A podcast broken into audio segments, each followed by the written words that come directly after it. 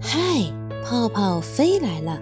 今天泡泡里的故事叫《马和骑兵》，让我们一起听一听吧。有一个骑兵非常爱惜他的那匹战马，在整个战争期间，他把战马看作救星，精心喂它干草和麦子。可是等到战争刚结束，骑兵就只让它吃谷壳了。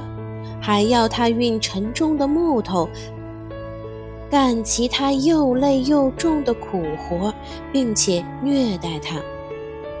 但是啊，后来战争又爆发了，军号吹响，号召他归队。骑兵给他的这匹战马装上辔头，自己也全副武装好，骑到了马背上去。但是马已经载不动他了，一下子被压得趴了下来。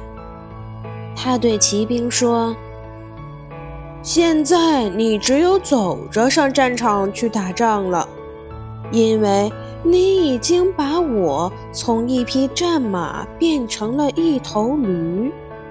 你怎么还能够让我在刹那间从一头驴重新变成一匹战马呢？”